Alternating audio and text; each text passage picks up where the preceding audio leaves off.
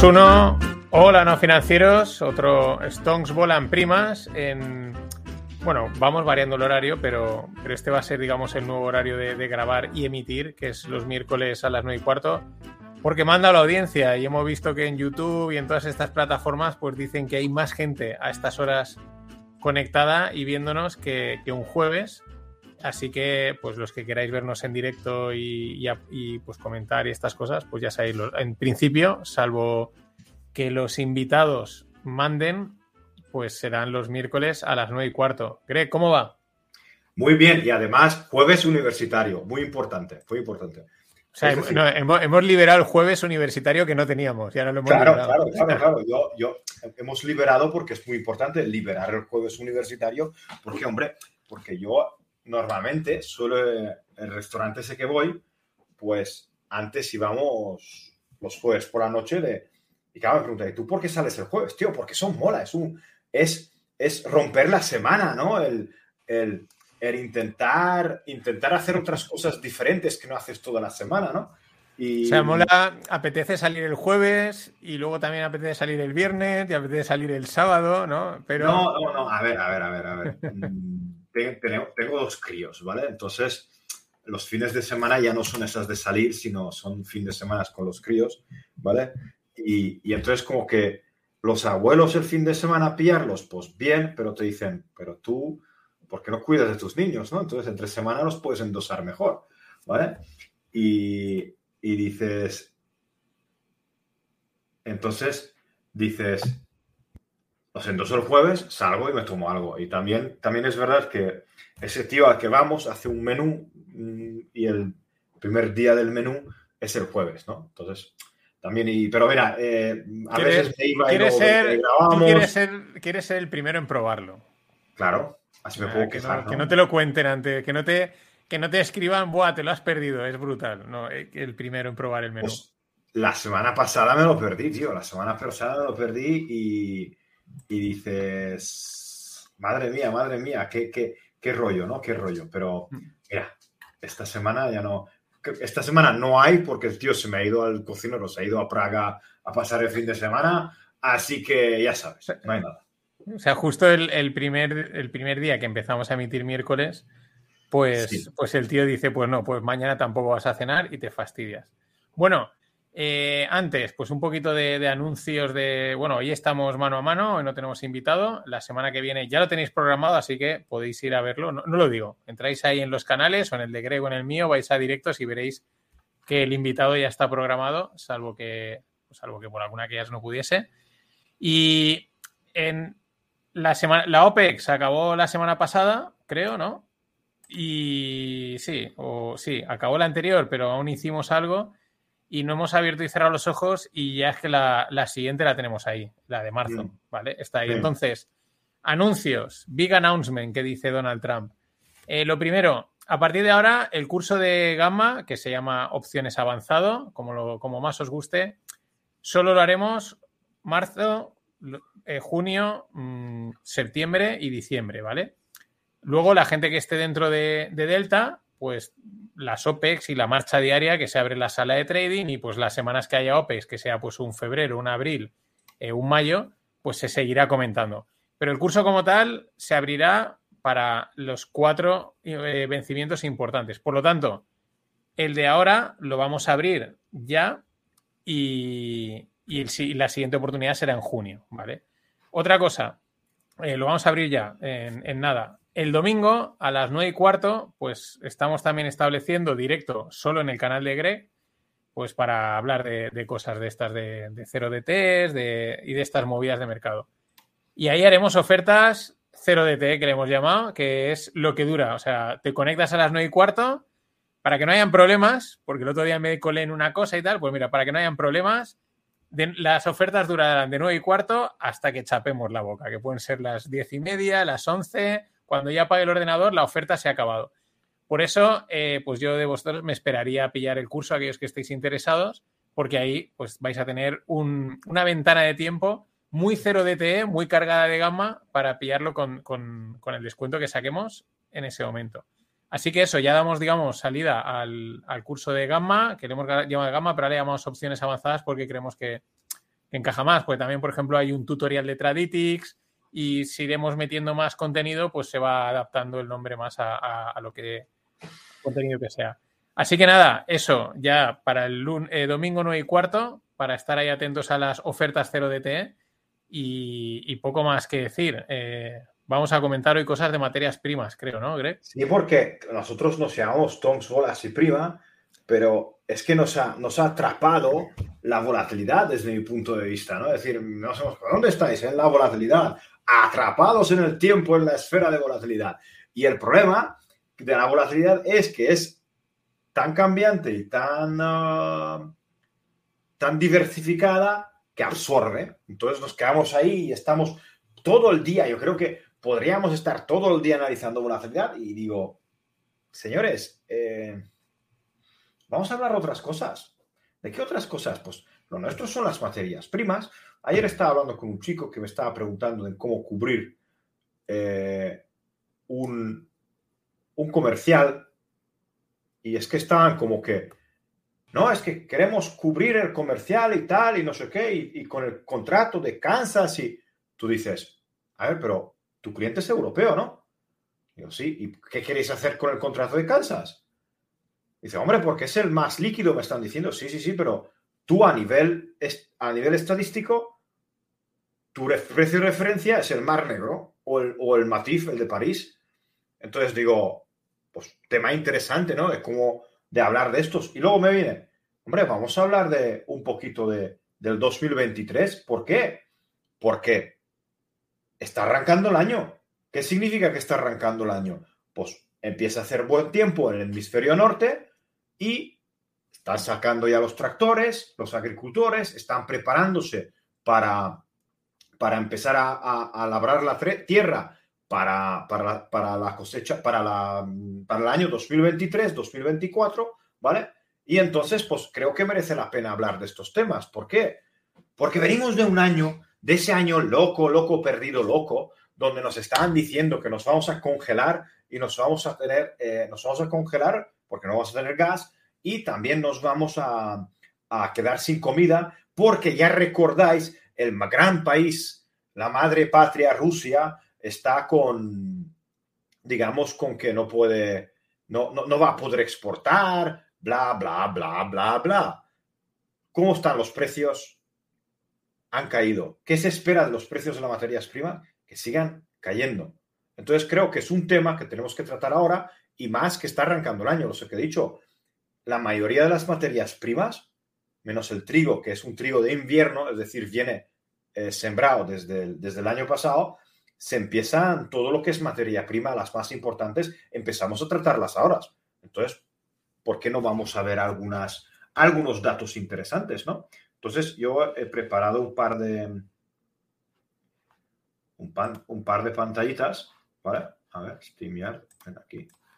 Pero tú, mientras, mientras vas preparando las, las pantallas y tal, porque es algo que empieza a ir a mucha gente, ¿no? Ostras, hay una oportunidad larga en el gas natural, ha caído mucho, está en el mínimo de mucho tiempo, eh, hay una oportunidad de rebote y empieza a irlo demasiado. Y tú que lo controlas, pues la pregunta es realmente cómo ves eh, una apuesta al gas natural, no sé, mm, pues está en los 2 euros, a los 4, 5, a los 6.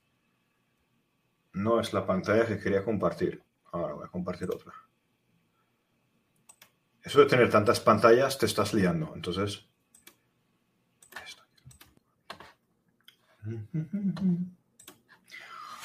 Vamos a pasar y vamos a ver el gas natural. ¿vale? Vamos a pasar y vamos a ver el gas natural, que lo vamos a dejar para el final, pero primero tengo cuatro o cinco pestañas.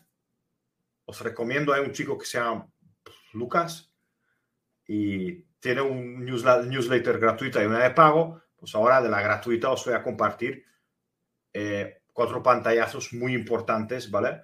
En cuanto a la estimación de este año de las materias primas, ¿vale? Básicamente, lo que está diciendo que eh, el 46% del territorio de Ucrania donde producen trigo está, digamos, en zona de conflicto. ¿vale? ¿Eso por qué es importante? Por dos razones fundamentales. Básicamente, las estimaciones de cuánto han sembrado y cuánto no han sembrado son bastante amplias. Y dos, la falta de, de, productos fertilizantes y la guerra, por supuesto, que si estás pegando de hostias con, con, los rusos, pues como que no vas a salir con el tractor, ¿no?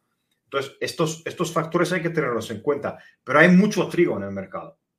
Y Rusia, el mes pasado, teníamos una media, eh, eh, hicimos una estrategia alcista en el trigo donde nos ha salido bien, hemos reinvertido el capital que hemos ganado en otra estrategia que casi ha salido bien, pero no ha salido bien. ¿Por qué? Porque Putin salió en el último momento diciendo que Rusia va a batir récords de producción de trigo y que va a exportar una cantidad récord de, trigo al mercado. Por supuesto, tiene sus clientes. Nosotros lo tenemos baneado a Rusia porque nos gusta pagar un poquito más por la materia prima. Entonces los baneamos, ¿por qué no? Ah, entonces, es un dato bastante interesante a tener en cuenta. ¿vale? Luego, otro, otro dato a tener en cuenta uh, es que la USDA estima para estos años, eh, aquí tenéis un poquito las, uh, las, lo que se va a sembrar. El trigo en Estados Unidos se va a sembrar más, ¿vale? Aquí lo tenéis, un 8,2 más, un 2,7 más de maíz, la soja se queda igual, un 20% menos de algodón en Estados Unidos. No sigo el algodón, pero me ha parecido un dato interesante a tener en cuenta. Es decir, lo que se puede perder por parte de Ucrania, Rusia lo está intentando compensar y al mismo tiempo eh, tenemos trigo de Estados Unidos y los stocks son amplios en cuanto al, uh, a lo que son los stocks mundiales referentes al, al, trigo, ¿vale? El stock to use ratio que se llama del trigo. Un día haremos solo un día que hablamos de esto, de Stock to Use Ratio y tal, que lo podéis entender. Luego, ¿qué más dice en, ese, en esa reunión de la USDA? Recordad, el USDA es United States Department of Agriculture, que está dando información bastante uh, importante en cuanto a, a, las materias primas y recordar, es una información gratuita, ¿ok? Entonces, ¿qué tenemos aquí? Vemos que estiman que el precio del maíz caiga alrededor de un 16%, alrededor de 5,6%. Están eh, está estimando que el precio del arroz también caerá y, se situará pues, un 5% por debajo del año pasado. Y el resto de las materias primas que también podéis ver que están estimando que todo o se verá una reducción de precio en la mayoría de las materias primas es respecto al año 2022. Las materias primas en sí ya han caído bastante. Entonces, eso hay que, hay que, hay que tenerlo en cuenta. Ah, luego, otra, otra situación bastante interesante es que Estados Unidos va a empezar a importar ah, materia prima o materia de comida, ¿vale? Que tú dices, pero ¿qué me estáis contando, tío? Si lleva siempre, ¿vale? Si veis este gráfico, ¿no? De exportaciones, importaciones. Las cosas cómo cambian. Las cosas cómo cambian. Y tú dices, ¿qué es esto? Pues un dólar fuerte, un dólar fuerte, tiene un efecto bastante importante en cuanto a las exportaciones las bajadas de los últimos dos, tres días de las materias primas son básicamente bajadas por, por, el efecto del dólar. También por el efecto que hay, pero también por el efecto del dólar. ¿Ok? Yo solo digo que hay que tenerlo en cuenta, ¿vale? Por supuesto, el, el mercado más importante para Estados Unidos sigue siendo China. China, he leído un informe que ha cumplido con sus promesas de, ¿recordáis la guerra comercial que tuvieron con Trump? Pues está, está digamos, está uh, cumpliendo, pero si vemos que lo que se está uh, dejando de comprar China, Estados Unidos, podemos decir que este, ese cambio entre este déficit de, entre la importación y las exportaciones puede ser por China. aquí cada uno se puede hacer las pajas mentales que tiene, que quiere. Yo opino que se está dividiendo el mundo, lo que hemos dicho. China va, va a comprar muchísimo a, a los BRICS y va a intentar dejar de adquirir el máximo número de materia prima de Estados Unidos. Dos, creo que, que, que, China uh, tiene algunos problemas económicos, eh, problemas económicos no, pero de la economía no le tira tan bien y eso también está estimando, se está estimando que se va a reducir un pelín la, la, importación, las, las importaciones. Y esto está haciendo, son signos, ¿no? Que las materias primas, ya sabéis, respecto a, a, a, resto de las cosas, la materia prima cuando la compramos, em, nos la comemos o la utilizamos. Entonces también es un indicador bastante fuerte de, cómo están las cosas dentro, dentro de la economía. ¿no? Otra cosa interesante, y eso ya va, ya va directamente con, ah, con la situación económica en Estados Unidos, donde las hipotecas son una barbaridad, el sector de la construcción parece que está a punto de suicidarse y, vemos que las estimaciones en cuanto a los farms, a, lo que están ingresando los farmers en Estados Unidos, también se están reduciendo. ¿vale? ¿Qué quiero decir con, qué quiero decir con todo esto? De que los altos precios y la caída de los precios de las materias primas están haciendo que los ingresos en los hogares de los agricultores americanos también se, vaya, se vaya reduciendo. otras cosas así importantes de, de, en cuanto a los mercados de materia prima, solo deciros que Brasil va a tener una cosecha récord y Argentina ha tenido sus el combo de problemas. Tuvo eh, ha sembrado tarde, ha tenido sequía y uh, ahora se está metiendo en, heladas tempranas. Entonces, pelín mal por parte del, tema este de, de, de, Argentina pero seguimos teniendo en cuenta de que creo que hay bastante material y la, como la demanda no es tan fuerte, podemos ver un año bastante interesante en cuanto a las materias primas. Sobre el gas natural.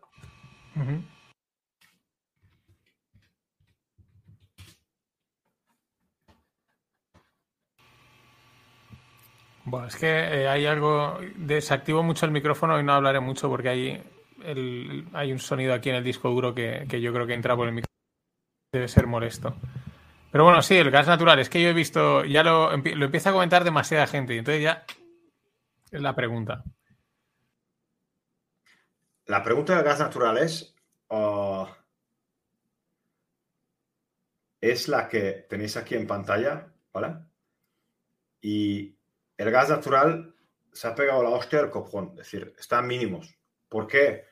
Porque el gas no se puede exportar, no, se puede poner, el gas no es como cuando imprimes dinero, ¿vale? Es decir, el gas hay que producirlo, hay que liquificarlo, hay que ponerlo en un barco y tenemos que llevarlo al destino, que en este caso es Europa. Eh, en Estados Unidos el máximo gas que se puede exportar es alrededor de un 15% de la producción actual. Están incrementándolo, pero es un 15% de la, de, la, de la producción actual. El precio ha bajado mucho, ¿por qué? Porque hemos tenido un invierno muy, muy, muy, muy débil en Europa y sí que es en Estados Unidos hemos tenido un invierno muy grande, muy fuerte, pero también tuvimos un problema en un terminal de exportación, ¿vale? Es decir, no se podía exportar gas. Entonces nos encontramos con el tema de que, de que, de que estamos relativamente pues, mal en cuanto a todas las condiciones. ¿Y qué estamos viendo? Tenemos temperaturas por encima de la media en toda Europa, la producción eólica está eh, tremendamente fuerte, entonces no necesitamos por ahora el gas. Eh, hay un, el otro día vi un gráfico de los depósitos de gas en Europa y los depósitos de gas en Europa están por encima de sus, oh, de, lo normal para esta época, para esta época del año. Entonces, claro, el gas no ha caído porque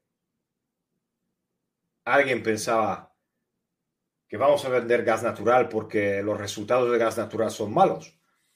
El gas natural ha caído por factores totalmente tangibles y de no poder, no poder hacer nada con el gas. Los, los TOCs en Estados Unidos están por encima de la media y no se van a consumir porque ellos también tienen temperaturas por encima de la media. Estamos saliendo del invierno, ya no esa, podemos tener otros picos de frío, ¿vale? Pero las expectativas de tener una, un frío prolongado que pueda hacer que, que disminuyan muchísimo los toques del gas son mínimos. Entonces, claro, ¿qué puede pasar con el gas? Pues con el gas lo que puede pasar eh, de que la pregunta que nos tenemos que hacer es la siguiente. ¿Cómo va a ser el verano? Porque ya sabéis que el gas natural se utiliza muchísimo a la hora de la, creación de, de, energía, de energía para enfriar, que se llaman los heating degree days, ¿vale? Entonces, es muy importante que ver cuánto vamos a consumir de los stocks actuales de cara a mitad del verano. y luego, luego es muy importante que nos, que nos planteemos en ver cómo eh, evoluciona el, ah, digamos, el, el, después del verano, la acumulación de los grandes. Me gusta que dice, bueno, dice Juanqui que dice que, que, ha venido un invierno muy moderado. moderado es incluso, yo diría que, vamos, muy, muy suave. Dice, pero que en días de frío como hoy me cago en el invierno moderado, ¿no? Pues totalmente, totalmente de acuerdo, ¿no? Es acojonante porque es que esto, o sea, hemos tenido, yo por lo menos en Valencia, un invierno de, de tres días, cinco contados con la mano, y te vienen dos días de frío porque está cascando y te cagas en todo. Y dices, joder, pues si llevo un invierno cojonudo, ¿no? Pero dos días me cago en todo, que maldito frío, no, he ido a hacer nada de deporte porque hacía frío. Así somos, Joaquín. pero, pero ten en cuenta, ten en cuenta una de las cosas más importantes eh, que en Hungría ahora, no sé dónde, es que el Windows este nuevo, no sé dónde me ha metido la temperatura, ¿vale? Pero estamos por encima de lo normal. Entonces, los que deberíamos utilizar la calefacción. Yo, por ejemplo, he cambiado, tengo placas solares, tengo, una, tengo la calefacción hecha, si estoy utilizando muchísimo aire, acondicionado, ¿vale? Y entonces,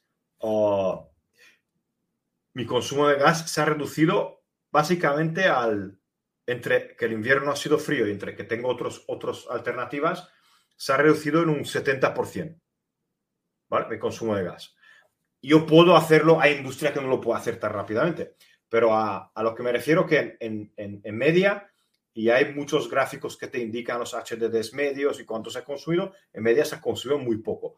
Pero como el pasado es pasado, a nosotros nos interesa el futuro y, y, lo que nosotros... Uh, uh, eh, de, a lo que nos interesa y de dinero donde podemos hacer es en el futuro, ¿vale? Entonces, ¿Qué es lo que nos tenemos que presentar? Y si queréis hacer un análisis simple, es lo siguiente. Aquí tenéis clase rápida de gas natural. Ah, invierno. Invierno es septiembre, octubre, noviembre, diciembre, enero, febrero, ¿vale? Shoulder, es decir, mes intermedio es o, último mes del invierno que no sabemos dónde ponerlo.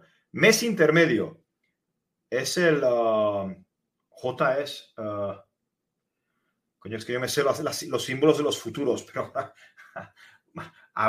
marzo, abril, ¿vale? Abril, ¿vale? Y mayo son meses intermedios. Verano es junio, julio, agosto ¿Vale? Esto es verano.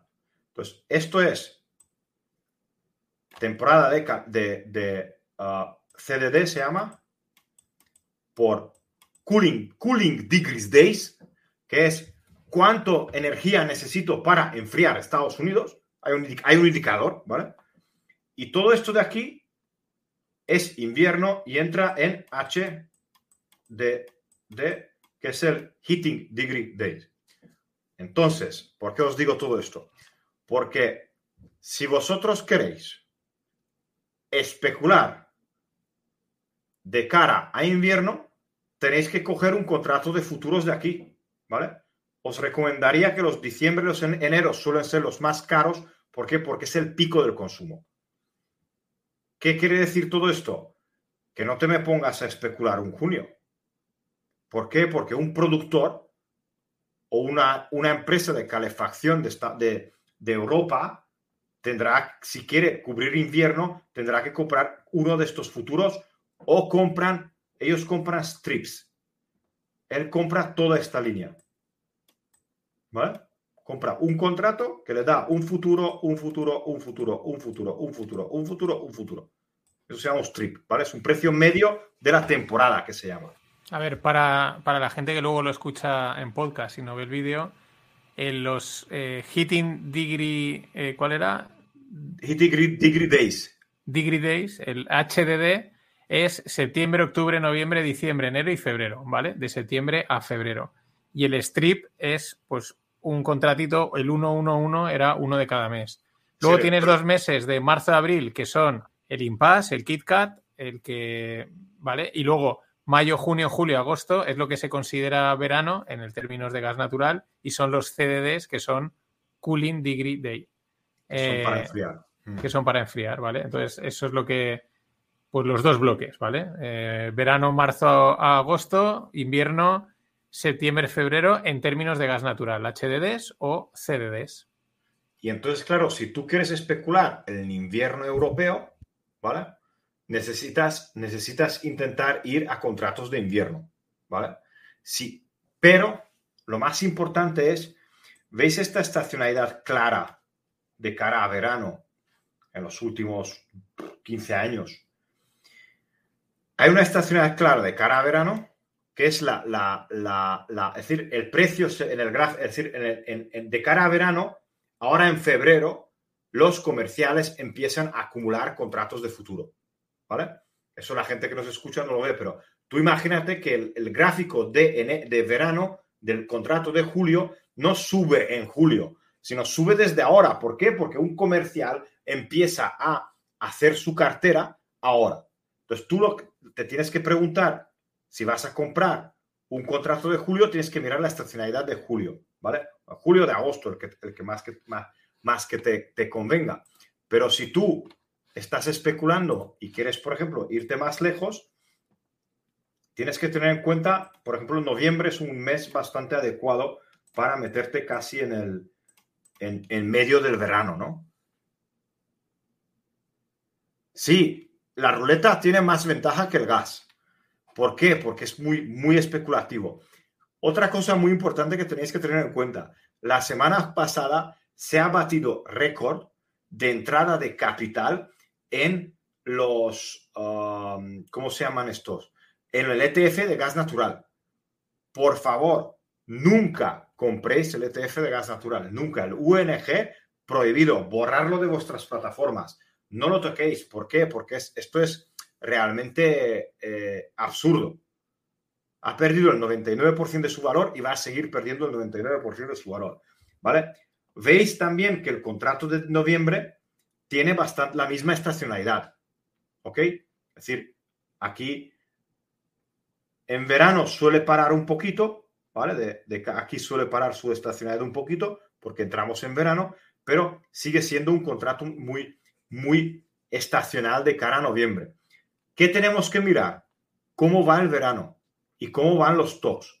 ¿Por qué? Porque lo que sí que tenemos claro es que Europa no es capaz de reponer los stocks tan rápidamente como eh, quisiera. Y si tenemos un verano caluroso, vamos a consumir gran parte de los stocks que tenemos. Y si estos stocks se consumen y estamos muy por debajo de los niveles normales, no lo vamos, uh, no lo vamos a, a poder reponer. Y entonces sería cuando vamos a ver una explosión en el mercado de gas natural. Me ha alargado, pero quiero que entendáis las estructuras. Y dos. Pero que nadie se preocupe porque como nosotros estaremos aquí en el Stones Volan Primas contándolo, pues os diremos de vez en cuando, aunque a veces hablamos más de bola y un poco de Stones y las primas se nos pasan, porque claro, el ritmo es el que es, pero de vez en cuando hablamos de, primas y, diremos, ojo, que está pasando esto, ojo, que hace mucho calor en, toda Europa. La nosotros hemos hecho, yo, aquí hago hemos hecho alguna apuesta el gas natural, no nos ha salido para rebote, pero tener en cuenta, y vuelvo a decir lo mismo, lo que hacemos en el grupo es algo, lo que decía hace las suizas, de que la ruleta rusa tiene más, tiene más probabilidad que el gas natural, ¿vale? entonces tú, tú, tú dices, ¿Cómo puedo hacer para jugar como en la ruleta? ¿Vale? ¿Qué es el juego de la ruleta? Que tú apuestas una pequeña cantidad que tiene muy poca probabilidad, pero si te suena la flauta, pues te llevas una buena, una buena parte del, botín.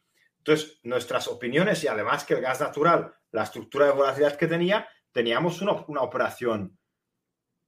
Eran 100 dólares para ganar 5.000 como máximo, ¿vale? Y nuestra apuesta era que hay un rebote rápido hasta entre 3,5 y 4, ¿vale? Y, esas son las apuestas que a nosotros realmente nos, nos gusta hacer en el, en el gas natural, ¿vale? Y eso es como se puede trabajar el gas natural y más estando donde está. Mira, te voy a poner en la pantalla el señor. Antes una pregunta de, de Jesse, vamos con varias preguntas. Eh, dice, una hipótesis más factible de una guerra prolongada, por no decir que es casi, vamos, guerra prolongada casi segura, los traders estacionales, ¿cuál sería la mejor forma de adaptarse? ¿Y cómo están cambiando los SKUs en este entorno para materias primas? Pues yo no te sé decir, Jesse. Mm, supongo que es un poco más de lo mismo, ¿no? En cuanto a, es que la guerra, pues de momento sí, lo que iban a ser dos meses o tres. Las estacionalidades, ¿vale? el mercado de materias primas se rompe cuando hay incertidumbre, ¿vale? Actualmente no hay incertidumbre. ¿Por qué no hay incertidumbre? Porque sabemos que hay una guerra, sabemos que el mundo se ha dividido, sabemos que China compra a Rusia y a, y a Brasil y a Argentina, Sabemos que India compra al mismo país y se está distribuyendo un poquito el negocio internacional de, todo lo que, de todo lo que sabemos. Entonces, partiendo de esa idea, el mercado de materias primas se ha ajustado. En marzo el problema que teníamos, ¿vale? En marzo el problema que teníamos era que la gente no podía cerrar sus contratos de futuros, no éramos capaces de ver cómo se va a dividir y qué va a pasar la guerra. La guerra es actualmente un tema que ya no, ya, el, riesgo que tenía ya lo hemos visto. Actualmente no lo tiene el mercado contemplado. Sabemos ya los contratos, sabemos cómo hay que vender, sabemos cómo se le puede llevar materia prima rusa a, a cualquier otro país, tenemos todo contemplado. Entonces, desde ahí para adelante, las estructuras ahora se están, se están formando otra vez, las estacionalidades están, digamos, otra vez dando bastante probabilidades y, hay algunas estrategias que están dando dinero y ya está. Y por ahora no hay nada más que, se, que, veamos en las curvas. Hay más, un poquito más de volatilidad, hay un poquito más de, de incertidumbre, pero eso siempre viene bien a la hora de especular. Y pregunta Juanchito, que, bueno, es una pregunta que tendrá mucha gente, ¿por qué dices que el ETF de gas no sirve? Te lo voy a demostrar. Porque, bueno, porque ahora lo veremos. Eh, pero bueno, los ETFs, pues es el tema de los de materias primas, pues el tema de los rolos y mantener la posición pues tiene un coste y hay unos saltos de precio Y además, yo, por ejemplo, mientras Greg prepara, si buscas, ah, no tiene que ver, pero si buscas ETFs del VIX en Investopedia, en la propia Investopedia te pone short term trading. O sea, te dicen, es en plan, compra esto, lo tienes un poco tiempo y fuera. No, no, no, no tengas una posición larga como tendrías en un ETF de SP500, de Nasdaq o incluso en el de Cathy. Venga, vamos a, vamos a, vamos a pensar que invertimos en el, en el, en el, en el ARK, ¿no? Pero son, es, es otra historia. Entonces, son más de, de especulación, de cobertura, muy puntual, se, mueve, se entra, sale dinero, pero no de una posición larga. Así en general, para cualquier ETF que no sea el típico, ¿vale? De acciones o incluso o de bonos. Ya en cuanto son una cosa rara, distinta, mucho cuidado, porque hay, Ya, hay aquí, mucha en trampa. el 2006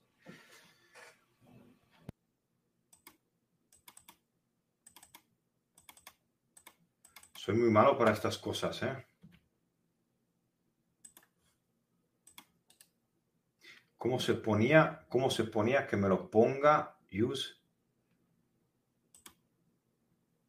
Vale, Así lo tenéis los dos. Sí, esto, esto sí que esto sí que mola, ¿vale? Oh, ha hecho, he hecho algo. No tenía que haberlo tocado. Soy un poquito malo para estas cosas, ¿verdad?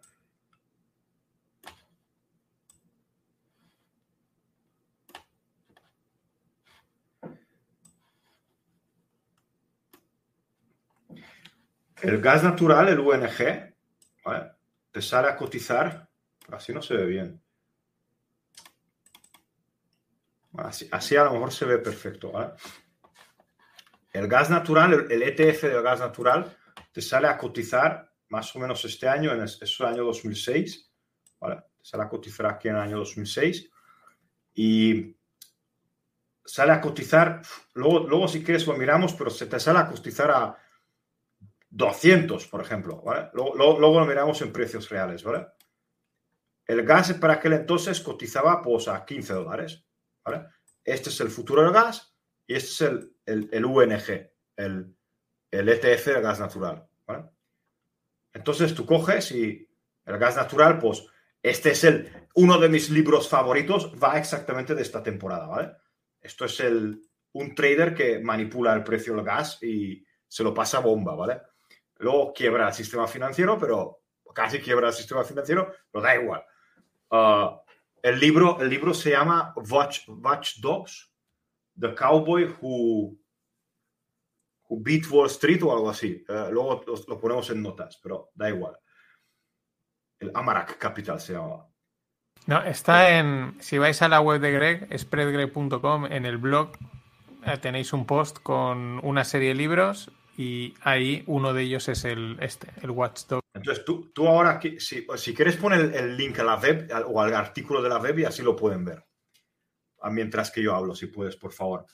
Entonces, el gas natural de 15 se va a, esto es un más o menos un 4, se va otra vez a 15, luego baja a 3, luego baja aquí a 1, aquí vuelve a bajar a 1, aquí baja a 1,44. Eso es el futuro continuo del gas natural, ¿vale? Pa- pa- con, sus, con sus altos y bajos desde el año 2006. Sale a cotizar nuestro amigo UNG a 200 y eso es la trayectoria del UNG, ¿vale? Él ya, más o menos a los dos años de vida, no, perdona, 2000, yo me hago mayor, ¿eh? A los cuatro, a los cinco años de vida, ¿vale? Con cinco añitos, pierde el 98% de su valor. ¿Vale? Tú dices, coño, Greg, pero el gas también ha bajado mucho. Sí, ha bajado mucho el gas, pero el ETF ha perdido todo su valor. El gas empieza a subir y de 1 se va a la zona de 8 y el gas natural te hace un pequeño rebote, ¿vale? De, de, de 90 y tal, te, te- te sube casi un 10% solo. Tú dices, vale, pero ha recuperado. Sí, sí, sí, sí, sí. Te vuelve a perder casi todo. El gas se queda plano. El ETF pierde. El gas baja. Otra se va. Y todo el valor del gas natural, todo el valor que tenía el, el ETF del gas natural, hoy es nulo respecto al precio que tenía en la salida. Y te puedo decir una cosa, el, gas el, futuro del gas natural llegó a tocar los máximos, llegó a tocar los máximos de cuando salió el ETF del gas natural, ¿vale? Pero ¿qué pasó? El ETF en este punto, en este punto, seguía perdiendo el 98% de su valor. Eso te lo he explicado gráficamente, le dirás, este está loco, que me diga por qué pierde. ¿Por qué pierde? Porque a mí me gusta explicar todo en detalle para que tú entiendas.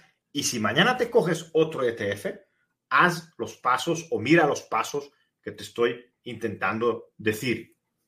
Oh, ahora verás tú, Greg, quitando esto de... Mira, esto primero, quitamos la comparación, que estoy... Esto fuera. Vale, ya solo tengo que poner de alguna forma este precio.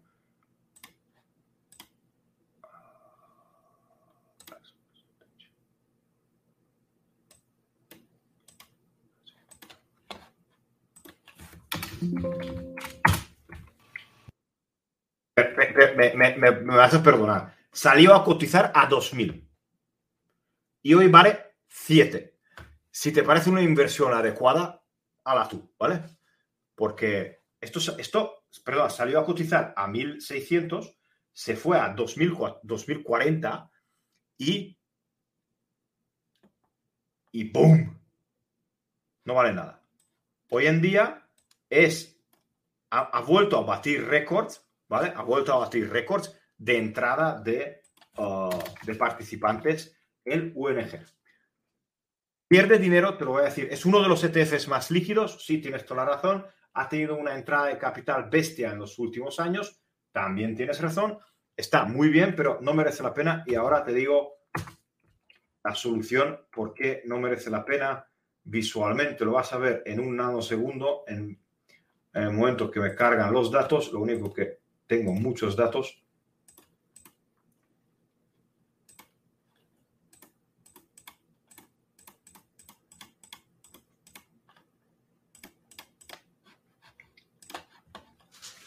Esto es la curva del futuro del gas natural. ¿Qué quiere decir?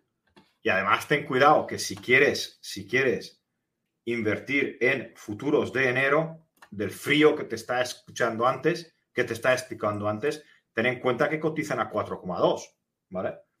Tú dices, el abril está a 2,8, pero el invierno ya están diciendo muchos, muchos, que, hará, que a lo mejor habrá problemas. Entonces, ten cuidado que ya lo estás comprando a un precio 2,3 3, 3 dividido entre 1, entre, a un 30, esto es un 33% más o menos más caro que el precio actual. Solo para que lo sepas, ¿vale? ¿Qué tiene que hacer el UNG? El UNG, su trabajo es replicar el, el futuro del gas natural compra compra este futuro, ¿vale? Pasa el mes, tiene que venderlo y comprar este futuro. Pasa el mes, tiene que venderlo y comprar este futuro. Pasa el mes, tiene que vender y comprar este futuro. Todos los meses, todos los meses, esta diferencia, ¿vale? Lo está perdiendo. Y aquí estamos hablando de un 2%, aquí de un 3%, aquí de un 4%, aquí del 1, aquí del 1, aquí del 5, aquí a lo mejor del, yo qué sé cuánto es esto, pero 5 más. Todos los meses, todos los meses, todos los meses, todos los meses lo está perdiendo. Y entonces ahora haz este efecto, multiplícalo por 10 años y sabrás por qué ha perdido el 99% de, de de su, de su valor. Que si tú tocas la bola de cristal y ves que mañana el gas natural va a subir, compra el UNG, ha subido, lo vendes y te largas. Pero si tú no has, uh, si tu visión es a largo plazo, no compres UNG. Y luego, otra cosa, con cualquier producto, porque esto mismo pasó con el petróleo cuando cayó mucho. Tienes que mirar el, el ETF qué, o sea, ya no es qué contrato está comprando, comprando, sino cuándo lo está comprando o un fondo. Porque a veces ellos empiezan a rolar dos semanas antes o tres, ¿vale? O sea, eh, depende de la estructura de rolos que tengan dentro del ETF o del fondo de inversión o del producto de lo que sea. Entonces, a lo mejor, claro, te crees que estás comprando ahora el mínimo porque ves el gas natural en dos, pero lo que ha dicho Greg, ellos a lo mejor ya están puestos en el contrato dentro de dos meses. O, en el de tres, o, a lo mejor han cogido, tienen unos pocos contratos desde dos meses, unos pocos contratos desde tres, unos pocos contratos desde cuatro. Tienen un promedio de contratos que hacen que tu media esté muy alta. Entonces, es muy importante en todo este tipo de... Si quieres hacer una especulación a corto plazo, ya decimos que no recomendamos de largo plazo porque te van a reventar, pero imagínate, venga, a dos meses, a tres, venga, eso se lo puedes intentar. Aún así, mírate bien ese fondo o STF, qué contratos está comprando, qué rol está haciendo, porque a veces ellos no rolan muchas veces el día de vencimiento. Es que igual han empezado a rolar una semana antes. ¿Vale? Entonces, eh, eso hay que mirarlo porque luego cada ETF y cada fondo hace de las suyas y hace hay algunos que incluso lo podéis buscar, tienden a indexarse a unos Bloomberg Index y es lo que siguen, ¿vale? Que es el índice de Bloomberg que ha montado relacionado con la materia prima y que como tiene un 30% de gas natural, pues ya se indexan a eso. O sea, ahí hay una castaña muy gorda. Lo digo porque os puede llevar sorpresas y decir, pues el gas natural ha rebotado hasta 6 y mi ETF solo ha ganado un 20%. ¿Por qué? Y, pues porque, o mi ETF o mi fondo, ¿vale? O lo que sea. Y para los oyentes del podcast, porque siempre se me olvida, el, dinero se pierde porque el gas natural de hoy cuesta 2,8, el del mes que viene cuesta 2,970, el mes que viene cuesta 3,15 y claro, cada vez que vendes a un precio barato, lo compras a un precio caro, pasa al mes y otra vez vendes barato y compras caro, es donde tu pérdida se acumula durante durante el tiempo. Entonces, esto lo tienes, que, lo tienes que tener en cuenta y lo tienes que ver, ¿vale? Claro, y esto te tiene que llevar a que para que tú ganes en un contrato de estos, una de dos. O la subida es mega fuerte, de tal manera que aunque lo hayas comprado muy caro, mm, suba tanto que te lo lleves, o que aciertes el mega timing, ¿vale? O sea, tienes que acertar que la subida se produzca en ese lapso de tiempo en el que ellos no han rolado, tú estás dentro del contrato, sube, sube y te lo ganas. O sea, ya es un poco el, lo que pasa es que sí que es verdad que ahora a lo mejor, pues como se, podría esperar a lo mejor una subida fuerte, pues podría ser un buen momento. Pero mucho ojo porque eh, un ETF igual gana más, el otro menos y otro ni siquiera gana dinero. A largo, mantenerlo a ah, largo. Hay una manera de poderse cortos en los ETFs. Yo lo he hecho y he tenido problemas con, porque lo he hecho en un banco que no se entera y es muy pequeño. O estamos abriendo las cuentas para hacer este arbitraje y el candidato es el gas natural, ¿vale? Nosotros ya sabéis que nuestro trabajo es arbitrar y, uno de los arbitrajes que mejor vemos es vender el UNG. Es muy difícil venderlo, no lo puedes vender así por así, pero, pero se puede hacer estrategias para, para, para deshacerte de él, ¿vale? entonces se, puede, te puedes poner corto en estos ETFs, pero no es fácil, ¿vale? Eh, por favor, diga los premisas que GRED tienen para escoger ETFs. A ver, la, cosa más importante que tienes que tener, que si eliges el GLD, que es el Gold, ¿vale? Todos estos problemas no los tienes. ¿Por qué? Porque el GLD invierte claramente todo el dinero en oro físico. En el SLV, este problema no lo tienes, porque SLV invierte en plata física. Si quieres petróleo, mismo problema. El mismito problema y el mismito, la mismita. Si quieres maíz, si quieres trigo, los mismísimos problemas. No se puede replicar materias primas perecederas con ETFs. No lo hagáis, no os metáis, no, no lo intentéis porque es perder el tiempo y el dinero. Pues con este, con este consejo, además es bueno para cerrar, ya llevamos nuestros 49, 50 minutillos. Eh, Greg, ¿plan de fin de o seguimos en modo tranquilo? No, ahí fue dos o tres fiestas, así que. perfecto, perfecto. Ya, ya, me, ya, ya me estaba empezando a preocupar. Digo, joder, lleva ya los dos últimos podcasts diciendo, no, tal, eh, nada, tranqui, no sé qué tal. Digo, hostia. el, último, el último fue, ah, hicimos el cumpleaños, o el penúltimo fue el cumpleaños de mi hija. Luego no sé qué hicimos, ya, ya no recuerdo, es como pasa todo y, y, y Sí, no, pero aparte se nota ya, porque empieza, bueno, empieza ya, el día ya empieza a crecer, se empieza a notar ya que, crece, digo de sol, de horas de sol, por lo menos aquí, eh, la temperatura y ya empieza la cosa a animarse. Ya no sé, es, no sé, apetece ya hacer más cosas, en invierno ya apetece, pero apetece hacer más cosas aún, aunque venga el frío que, a Juanqui le, le, mata, a mí también. A mí, me, a mí no, yo no he salido de casa porque digo... Aquí nosotros ya vemos que ha salido el sol estamos, digamos, pues ya intentando salir con bicis. Tú ten en cuenta que aquí en Hungría que no haga frío es que hace más de cero grados. ¿vale? Entonces, no, esto ya es bueno. No ha hecho, no ha hecho nada de frío en este invierno, ah, pero, pero estamos bien, estamos esperando. Yo es que me he comprado un barco y quiero ir con, la, con el barco por el Danubio, ya os mandaré fotos y lo estamos arreglando ahora. Entonces tengo muchas ganas, tengo muchas ganas de que venga el buen tiempo, venga el buen muy tiempo. Bien, muy bien. Pues imagínate aquí en Valencia que ya la semana pasada se dio pistoletazo y salía las fallas, quedan semana y medio, ya empiezan a haber mascletas, planes, o sea, esto ya es... Ya el, la parte buena del año ha empezado ya, os lo puedo decir, ya. O sea, ya está, ya. Bueno, ahora que el mercado nos acompaña un poquito en las estrategias que hacemos, le rascamos dos o tres duros y ya estamos contentos. Es lo que intentamos todos los días.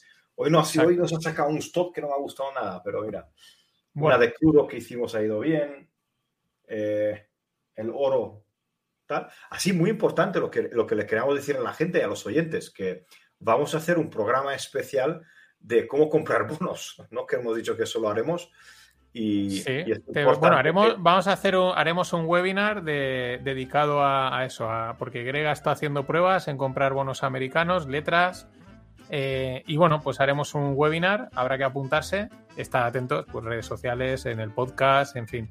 Enteraros, el que no se entera es porque no quiere, porque lo, ponemos en todos los sitios, lo decimos mil veces, eh, si no apuntaros en la newsletter 1 de Greg, si no en la newsletter 2, eh, si no, en fin, de todo, ¿vale? Y, nada, pues con eso lo dejamos, lo dejamos por hoy. Y muchas gracias a todos. Y nos vemos el domingo a las 9 y cuarto en las ofertas 0DT, que yo creo va, va a ser. Esto es una innovación de marca de la casa. Buenas noches. Hasta luego.